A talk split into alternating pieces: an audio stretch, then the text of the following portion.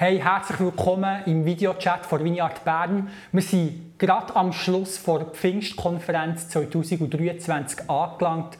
Wir haben super drei Tage miteinander verbringen im EGW mit rund 500 Leuten. Wir haben drei Tage verschiedene Redner und heute habe ich die Ehre, einfach mit einer Person da zu sein, die auch an der Konferenz geredet hat. Sie hat drei Sessions gehalten und ich glaube, sie hat uns so richtig inspiriert, herausgefordert und auch reingenommen und aufgefordert, Schritte zu machen, mutig zu sein, aufs Wasser zu gehen. Aber ich will nicht mehr Zeit verlieren, sondern direkt das Wort an ihr übergeben.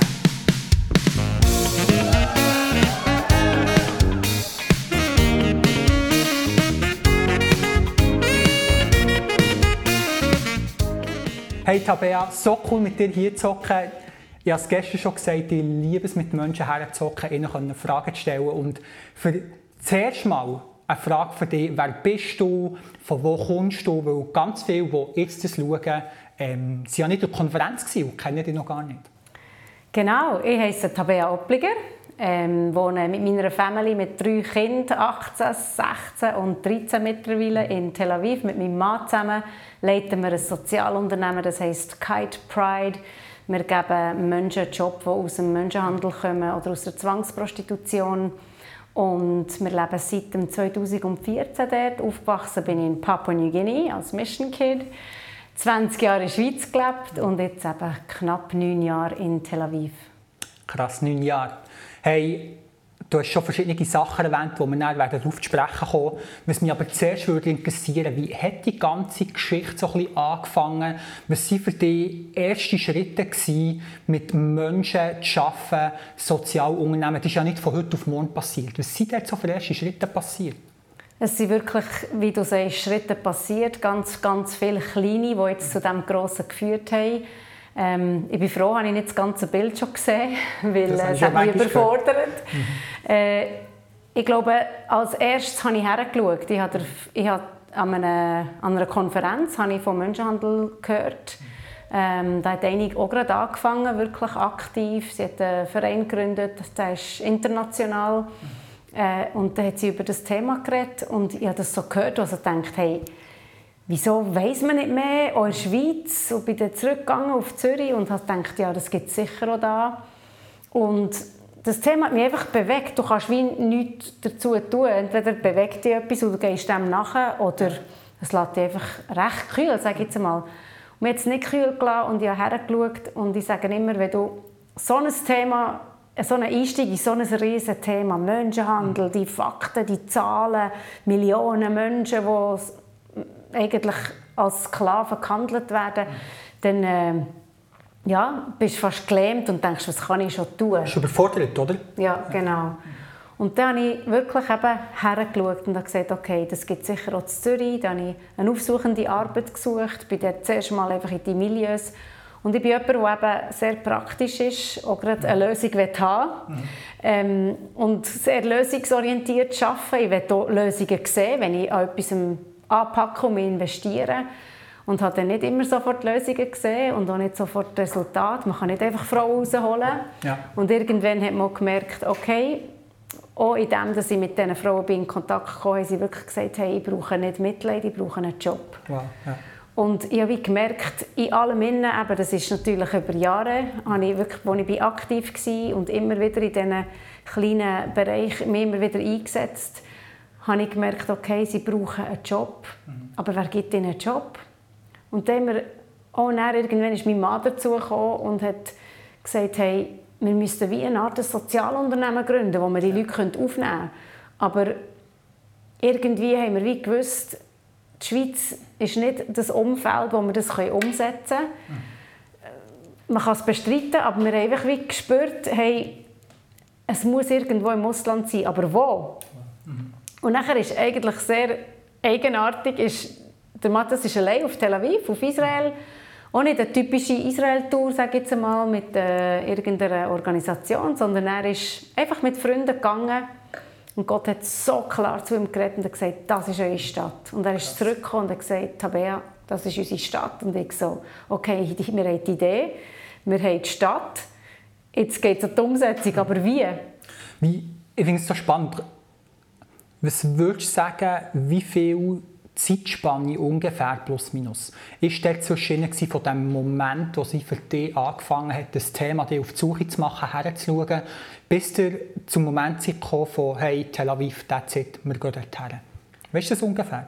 Ja, 2011 ist, habe ich eigentlich den Verein gegründet, wo ich dann schon in der Schweiz bin aktiv wurde gegen Menschenhandel, äh, viel Sensibilisierungsarbeit geleistet habe, Fundraising-Events für bestehende Organisationen, die eben der Front arbeiten.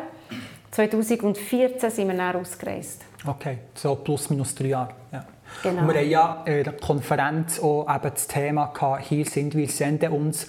Was würdest du sagen, ist vielleicht für euch so der Moment in dieser ganzen Geschichte, wo ihr gemerkt habt, hey, es braucht unsere Verfügbarkeit. Es braucht wie, fast wie ein Statement, es kann ja wie auch einen, einen Ausdruck gefunden haben, hey, wir machen uns verfügbar, hier sind wir und wir werden gehen.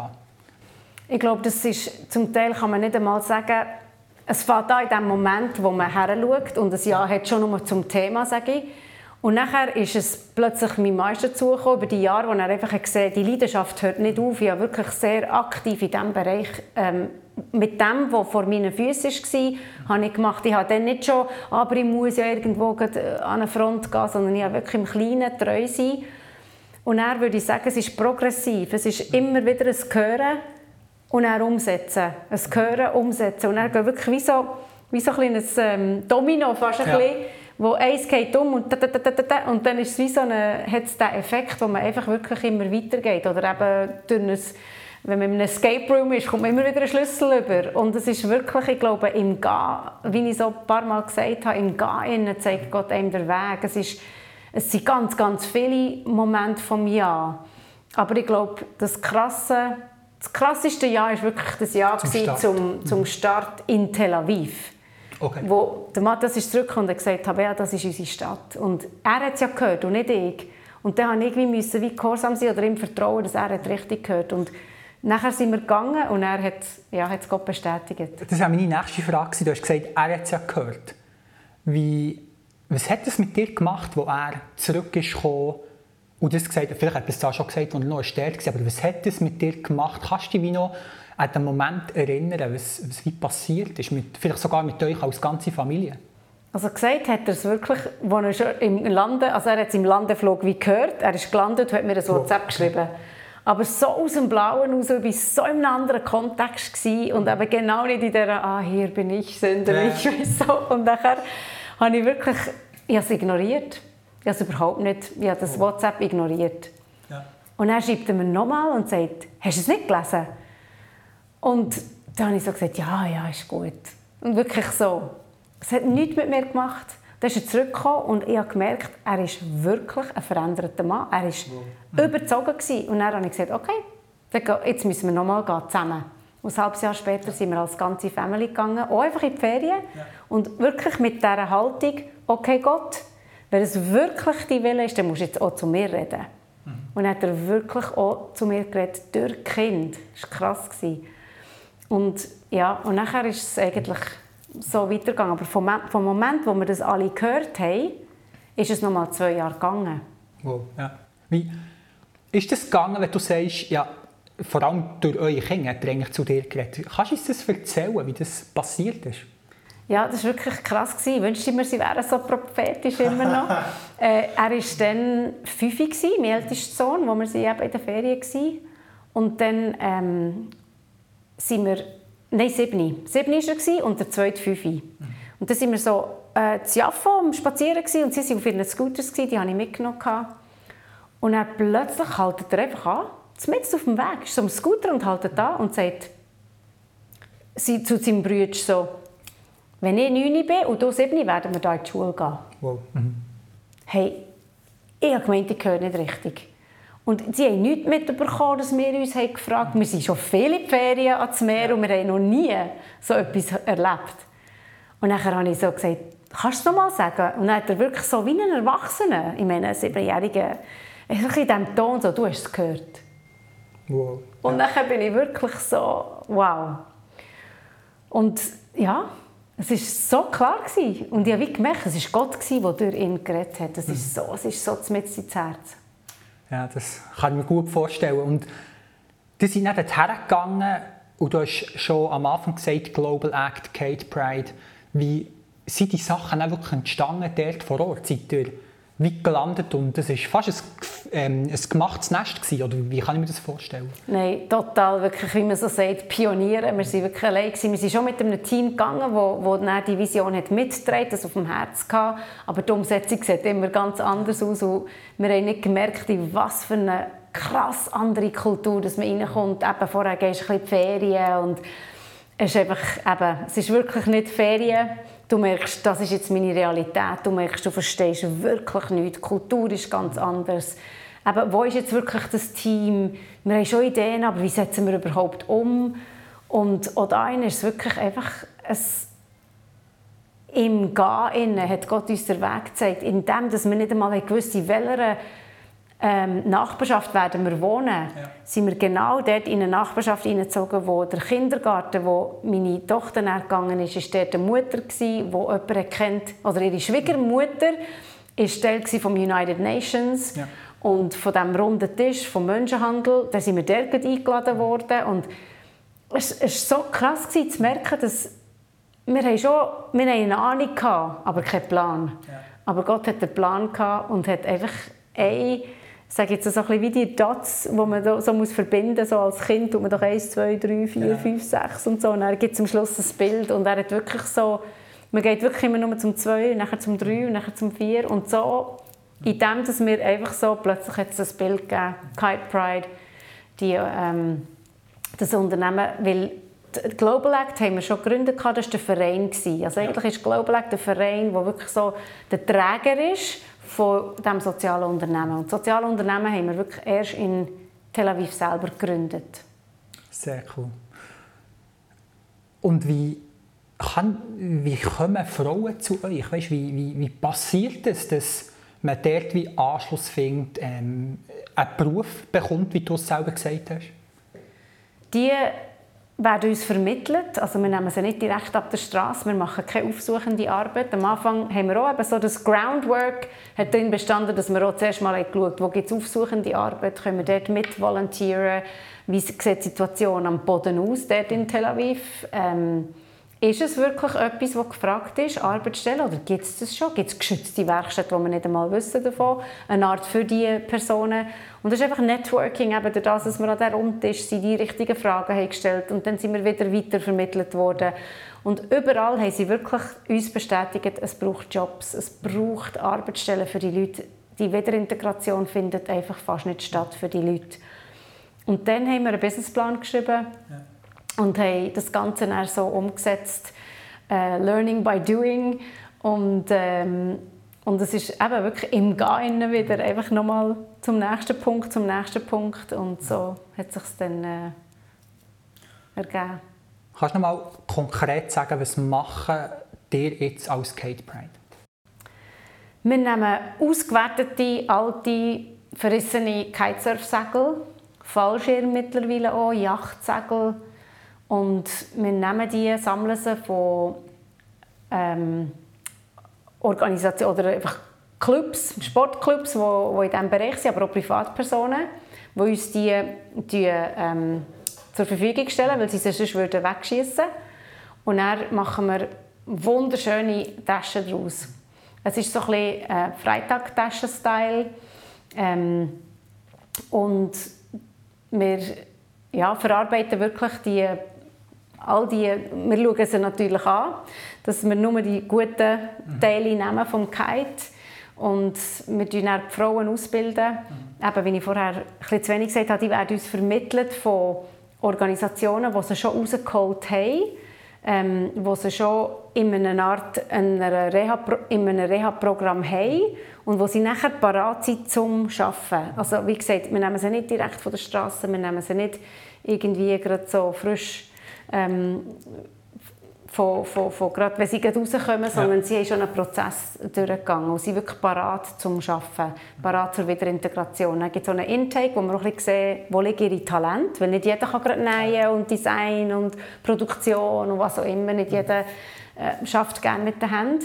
Mittlerweile haben wir jetzt sogar ein zweites Projekt aufgebaut, aber eben Kite Pride selber, der Brand, das Label steht für, ähm, für Upcycling von Kitesurfsegeln und daraus entstehen wirklich ganz coole Unikate. Jede Tasche ist ein Unikat.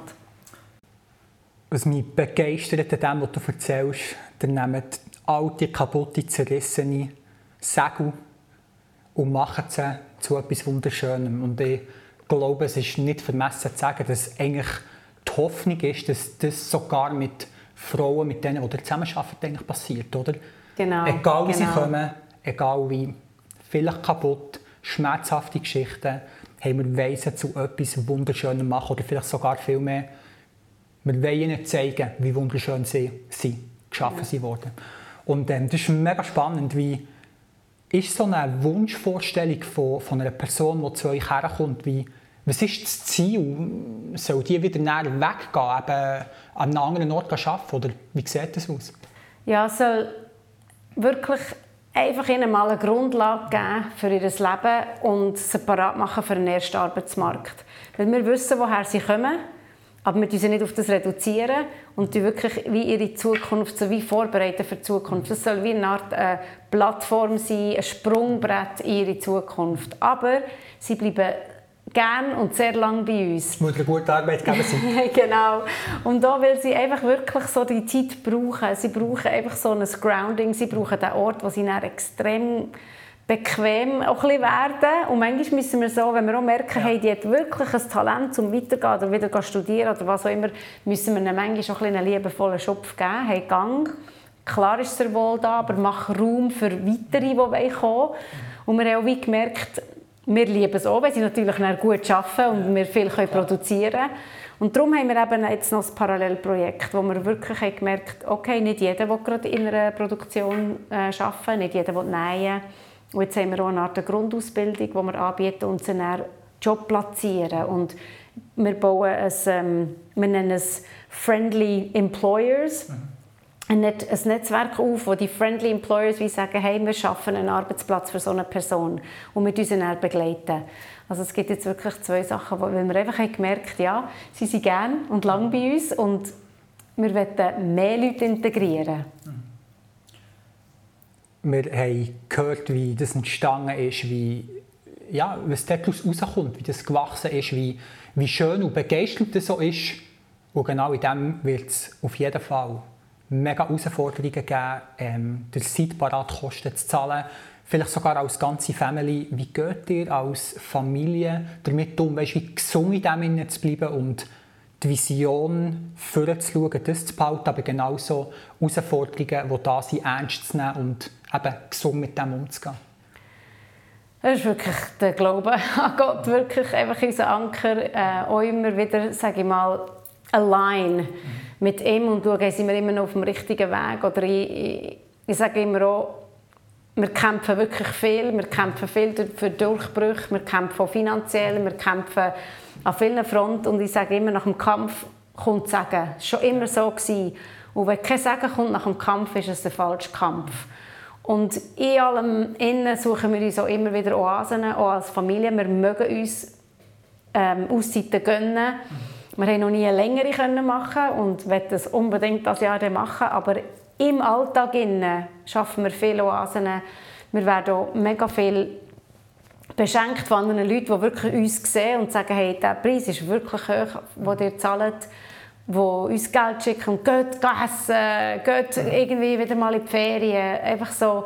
Und das berührt mich immer, weil Gott das sieht und er jemandem das aufs Herz legt und plötzlich bist du irgendwo an einem wunderschönen Ort, wo, wo du einfach darfst sein und ähm, einfach im Alltag gehen. Ich surfe mega gerne und dann muss ich mir es halt schaffen. Ich muss halt am Morgen früh auf, um 5 Uhr auf, dass ich surfen kann, vor dem Arbeiten. Aber ich nehme mir die Zeit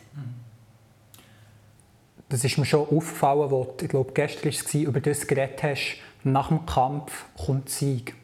Ähm, aber nicht immer. Und ich glaube, wir Menschen sind immer wieder in Kampf, egal ob Situationen, wo wir glauben, wir können sie verändern, aber manchmal sind es vielleicht sogar Umstände. Ähm, wenn du das Wort brauchst, nach dem Kampf kommt Sieg oder auch nicht. Was ist jetzt auch nicht? Oder wie erkennst du, wer ein Kampf durch ist? Oder wenn ich mir überlege, wenn ich kämpfe, dann entweder gewinne ich oder verliere ich. Mhm.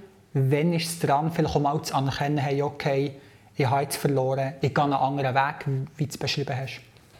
Ich glaube, es ist ähm, ein Loslassen. Man kämpft und man merkt, hey, man bricht nicht durch. Zum Beispiel, wo wir, haben, wir haben ganz am angefangen haben mit Europaletten, wo wir haben um ob wir einfach immer wollen, dass so ein das Alt neu, eben so wie du gesagt hast, wirklich wie das Leben von diesen Leuten, sie sind, ähm, werden als Dreck behandelt, äh, ausgewertet und plötzlich ist da jemand, nimmt das Alte oder das Brauchte und macht etwas Neues daraus. Es war so das, gewesen, wo wir immer das Konzept haben, wir wollen in diesem Unternehmen. Und dann haben wir mit Europalette angefangen und haben Palettenmöbel gemacht. Das war dann noch in Europa recht trendy. Gewesen. Und wir haben so gekämpft für, für, für äh, Kunden, wir haben gekämpft für, äh, für irgendwie Projekte, die wir können umsetzen können, dass wir den, den Auftrag bekommen. Wir haben gemerkt, wir können es nicht exportieren, das ist sehr schwer. Und irgendwann haben wir einfach gemerkt, da kommt einfach nicht genug Geld rein. Und wir investieren so viel Energie darin, investieren, um das probieren aufrechtzuerhalten, das müssen wir jetzt einfach loslassen und sterben. Ja. Und das war nicht mehr der richtige Kampf zum Kämpfen, sondern es ist wie so, hey, wir kommen auf keinen grünen Zweig, jetzt nehmen wir wie etwas Neues. Und genau in dieser Zeit ist eben ein anderer Sieg gekommen, weil wir dort losgelassen haben. ist eine, die als Volunteerin dabei war. Rebecca hat dann gesagt, hey, ich habe etwas wo ich euch und sie war gehorsam und hat ihr losgelassen ja. und hat gemerkt, das ist nicht, das ist nicht meins. Ich gebe es Obliges und sie werden es umsetzen. Und dann haben wir Kite Pride bekommen als Label, wo wir können zum Next Level bringen und aus dem heraus ist wieder ein Sieg für gekommen.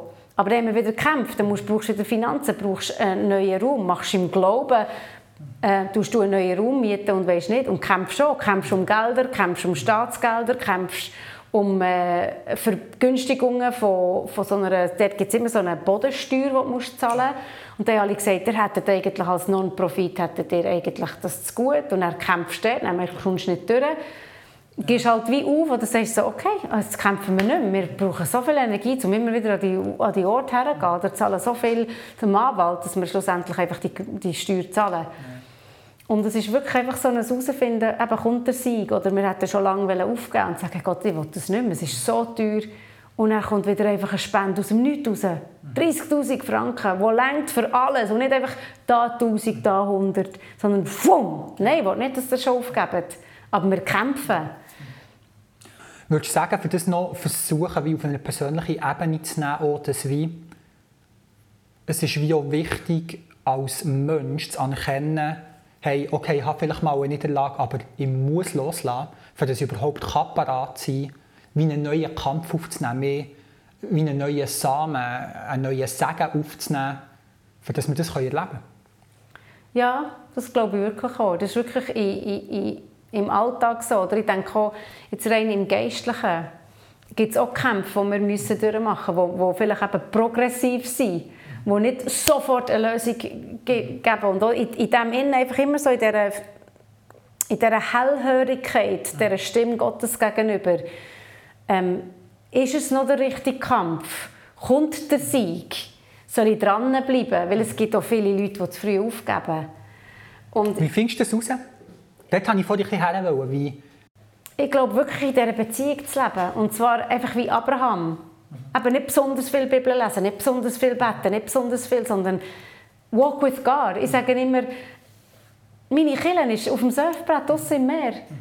Weil das ist so die Moment, wo ich einfach höre und Gott höre und in dieser Natur und und dann kommst du wieder einen Impuls über zum Weitergehen oder, oder wieder eben so eine, äh, äh wo, wo du gestärkt wirst oder der Mose, wo irgendwann die Arme, die haben nicht mögen und dann hat ihm jemand die raufgehauen und das, das kannst du alles nur, wenn du in dieser Beziehung lebst und so ähm, präsent bist. Ich glaube, es geht so viel darum, präsent zu sein und wach in Gott irgendwie. Es ist, es ist, ich, ich bete nicht viel, ich bete den ganzen Tag, weil es immer wieder ja. ein Auf und Ab ist. Und ähm, ich glaube, das ist das Geheimnis, einfach in dieser Beziehung mhm. zu leben. Hey, es ist wirklich so begeisternd, wie dir ich würde sagen, als Gesendete leben in diesem Tel Aviv wieder nicht aufgeben, wieder parat sind zum Loslassen, aber auch wieder zum sagen, hey, nein, komm, wir nehmen noch mal eine Zeit, es ist noch nicht abgelaufen. Ähm, und das Thema, das du immer wieder darüber geredet hast, dünkt mir, ist das Thema Berufung. Und ich äh, rede mit so vielen Menschen immer wieder, die Fragen haben im Thema Berufung, die unbedingt einen Ruf von Gott hören wollen. Und manchmal bleibt es aus. Ähm, was würdest du Menschen sagen, die Fragen zu ihrer Berufung haben? Was könnte vielleicht so ein erster Schritt sein, wo Menschen gehen können? Einfach ausprobieren. Ich glaube, sehr oft wenn wir, warten wir, bis wir parat sind. Mhm. Oder unser System, wo wir drinnen sind, ist schon so. Du machst die Schule fertig und dann machst du eine Lehre und dann machst du die fertig. Und, ähm, klar, ich will jetzt ja nicht sagen, dass man alles abbrechen muss. Man, man braucht es nur mal. Je nachdem, in welchem Umfeld das man ist, muss man wirklich ein Zertifikat haben oder das Diplom oder was auch immer. Und darum muss man es eben auch durchziehen. Aber jetzt rein, wenn man jetzt eine Ausbildung fertig hat oder einfach abgeschlossen hat, einfach so ein das, das, eben, was ist meine Berufung? Wir suchen manchmal einfach zu weit. Ich glaube, wir müssen manchmal einfach sitzen mit unseren liebsten Freunden und mit unseren besten Freunden, die uns kennen und sagen, hey, was mache ich mega gut? Oder es gibt so das typische, im Englischen sagen, what makes you come alive? Do more of that. Genau, ja. What makes you come alive? Wo wirst du so richtig, eben, wo alle sagen, hey, du bist so nicht dir selber dabei bist, eben dir selber, weil, weil du eben sonst so, so What makes you come alive? Do more of that. Und dann sage ich, ja, aber ich kann ja nicht, ja, aber ich habe ja das Geld nicht, aber ich kann... Es ist ein Unterschied zwischen eben, what makes you come alive. Ich kann nicht den ganzen Tag surfen. Ja. makes me come alive. Ähm, werde auch geweckt mal von einer Welle, wenn, wenn ich das Gefühl habe, ich habe es im Griff. Ähm, es, ist, es ist wirklich mach mehr von dem, was dir so richtig Freude macht. Ja. Und mach auch vielleicht mal ein Life-Coaching, wirklich, wo, wo du herausfindest. In diesem Life-Coaching, diese ausbildet dir Fragen zu stellen, wo du das eben herausfindest. Ich habe sogar ich habe ein Life-Coaching gemacht, wo ich wie gemerkt ich habe irgendwie mein, eben, meinen Weg noch nicht gefunden. Ja. Das ist noch bevor ich überhaupt aktiv wurde zu diesem Thema. Mhm. Aber in diesem Life-Coaching hat, sie, hat sie so gesagt, du musst wie einen Satz definieren, den du wie willst, auf deinem Grab stehen haben. Ja, das habe ich schon gehört. Mhm. Und das ist so krass. Du denkst, hey, sorry, ich will noch nicht... Äh. noch nicht steigen. Und schreib deine Abschlussrede am Grab. Mhm. Und du bist so da und denkst so, wow. Und dann, nachher, dann merkst du so, auf was du willst, können stolz sein, für was sollst du in Erinnerung bleiben, was und das sieht für jeden so anders aus. Und das hat mich extrem herausgefordert. Mhm. Hast du es gemacht? Ja. Okay, wow, spannend. Ja. Und, ähm, und plötzlich habe ich gemerkt, ich weiss noch, der, der eine Satz, den ich dann rausgenommen habe aus allem, war, äh, was, was zeichnet mich aus, oder was ist adding value to someone's life. Mhm. Dann habe ich angefangen, bin ich als Massage, habe ich Massageausbildung gemacht, weil ich gemerkt I can add value to someone's life. Mhm. Und dann habe ich angefangen zu massieren und habe gemerkt, das ist wirklich mega ein Talent. Und wenn das, das mich nachher zu einer Sozialunternehmerin geführt ohne Papier, ich habe kein Diplom. Also eben umsetzen uns wirklich andere. Aber ähm, ja. Sehr, sehr cool. Hey, wir kommen langsam zum Schluss und ich möchte dir einfach noch die Frage stellen, die gar nicht fokussiert ist von mir, sondern viel mehr zum Auftun. Hey, wenn es eine Menschenmasse gibt, die dir zulässt, was würdest du denen sagen? Go. Go. Nimm den ersten Schritt. Bist ja. mutig. Go. Sehr cool. Yes, das ist der Hammer. Hey, mit dem sind wir am Schluss vom heutigen Videochat und mir bleibt auf der einen Seite Messi zu sagen, Tabea, und hey, wenn die Geschichte des Sozialunternehmen, die Werte, die inspiriert haben, dann mach die Aufgang auf die Webseite von Kate Pride, ähm, ein Newsletter abonnieren, gang auf Instagram, du findest sie dort und noch besser, kauf ihr Buch Hashtag NoFilter, wo nicht einfach irgendwie ein Hashtag ist, sondern wirklich mit aus dem Leben kommt, authentisch relevant ist und auch die wird in die Bann reinziehen. Wir werden all diese Sachen unter in der Videobeschreibung verlinken und genau, take a shot und gang dorthin. Merci vielmals für deine Aufmerksamkeit und ich bete einfach, dass du richtig gesegnet und herausgefordert wirst durch den Talk, den du jetzt gelost hast, zum Nachdenken, für das deine Seele darf verändert werden und du Menschen darfst Wert geben. Hab eine ganz gute Zeit und bis gleich. Tschüss.